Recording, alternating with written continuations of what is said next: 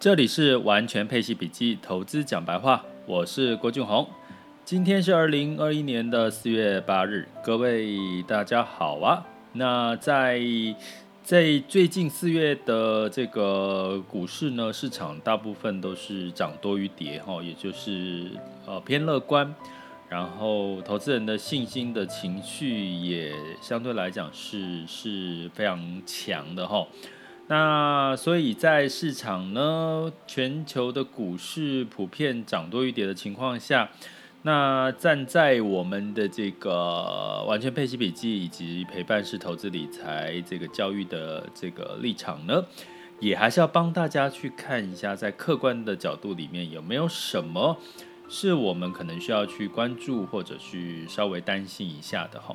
那当然，这个我们讲这个美债殖利率的这件事情，它其实它的这个已经钝化了哈。那现在的美债殖利率呢，我来看一下哈，现在的市场美债殖利率十年期殖利率来到一点六七，好，那其实呃当然是低于一点七的哈。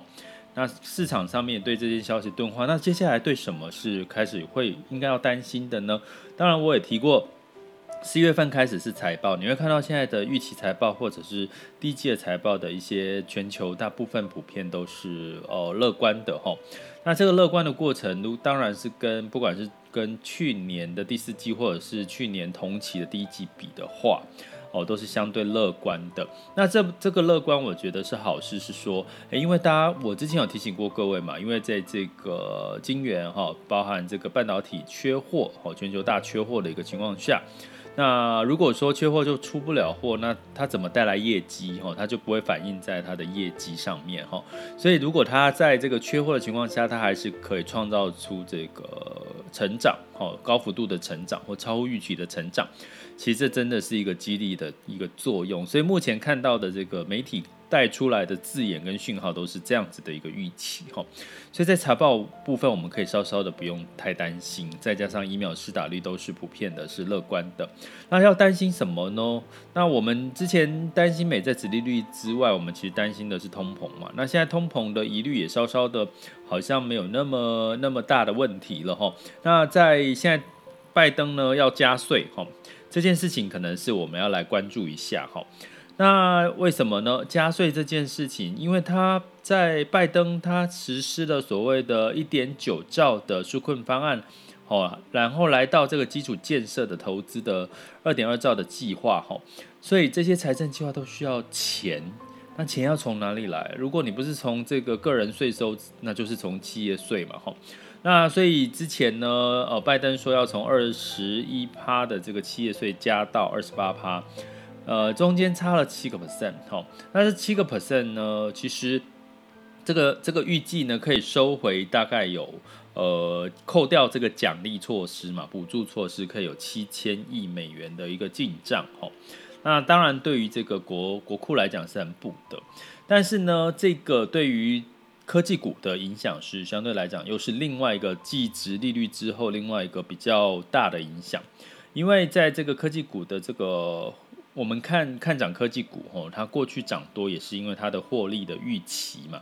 那如果它，其实大家觉得科技股其实大部分很多是薄利多销的嘛，包含你大家知道台积电吼代工、晶圆代工各方面很多，其实在硬体的部分是薄利多销。所以如果它要被扣掉这个将近七个 percent 的税，吼，那你夯不啷当假设我们平均是五个 percent 来看的话。那影响是大的，为什么？因为我们再从一个一个数据来看，吼，在目前在美股的本益比，吼，大概来到二十二倍了，哈。那如果这个数据呢，你跟早在之前在那个泡沫，哈，二零零九年的这个金融风暴之前呢，在这个时候呢，是差不多才十五倍左右，哈。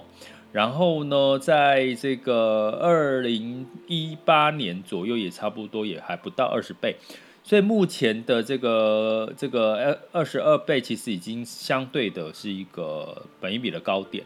那这个支撑本一比高点的原因，是因为大家预期这个获利的成长、财报的成长，所以它会支撑在那边，觉得它有二十二倍，因为你本一比是现在的这个获利来去除。换算它的股价的本益比，那相对来讲，如果说你把这个获利如果放大的话，其实它本益比就会就会减降低吼，这个这个动态本益比就会降低。所以从这个情况来看的话，其实本益比它就有一定的支撑。可是如果你把获利以后大概平均五个 percent 把变成税去扣掉的话，那相对来讲呢，它的这个本益比当然就会受到影响嘛，因为它获利就被侵蚀掉了哈。所以这本益比就会偏高，所以接下来很重要，大家要关注的是这个加税的情况，因为拜登又说喽，他可能要从这个二十八趴要调整到二十五趴，就是降低这个加税啊，那当然也会是好消息。那另外一个是，如果财报的预期并没有我们想想象的幅度成长那么高的话。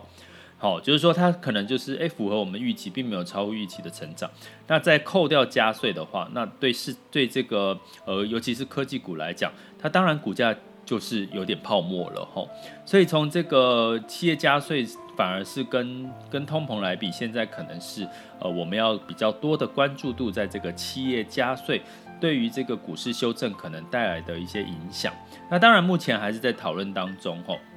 所以呢，呃，目前大家如果是呃看好美股的话，那你可能要看的这个企业税，呃，如果它有在二十八趴然后的这个通过或者是降低哈，降低可能大家就会稍微安心一点哈，就可能股市就会。给一点点的这些乐观的预期。那如果是真二十八八通过，那可能股市就会有一些修正哦。那这个修正当然是比较偏短期的一个修正了哈。那当然回归到镜头，我们还是要讲重点是第二季的财报。好，第一季的财报了哈，公布的第二季公布第一季的财报就相对来讲就非常非常重要，而且最好是它的题材是超乎预期哈。所以你用这样的角度就可以知道你要布局哪个市场。其实我在呃。每每周带你玩转配息这个课程里面的主题，其实都有提到分析不同市场的一个整体的一个比例哈，所以你就可以知道说，其实现在以美股来讲，台股哦哦，包含像这个 A 股，相对来讲都是一个。比较是一个更可以乐观看待一些市场。那在产业的部分，除了科技股修正多之外，那相对来讲，我在今天社团有提到，接下来第二季的医学会议是不是有机会带动医学会议比较在第二季有高几率的一个上涨的一个空间？这都是我们可以去特别关注的一些讯息哦，提供给各位参考。接下来进入到二零二一年四月八日的全球市场盘势轻松聊。好，那在这个美股呢，呃，普遍是小涨小跌的格局哈。那整体来讲，因为还是要关注最后续有没有什么一些有关通膨、加息、基本面就业数据或财报这些数据的一些等待的状况哈。所以道琼 S&P 上涨了零点零五跟零点一五 percent，纳斯达克下跌了零点零七 percent。那在欧股部分也是涨跌哈居多哈，那在医疗保健类股哈反而是跌的一个情况下，泛欧六百呢下跌零点二二，英法英国上涨了零点九一，法国跟德国分别下跌了零点一到零点二四 percent。那在雅股的部分呢，其实相对来讲呢，除了这个台股哈一堵墙哈。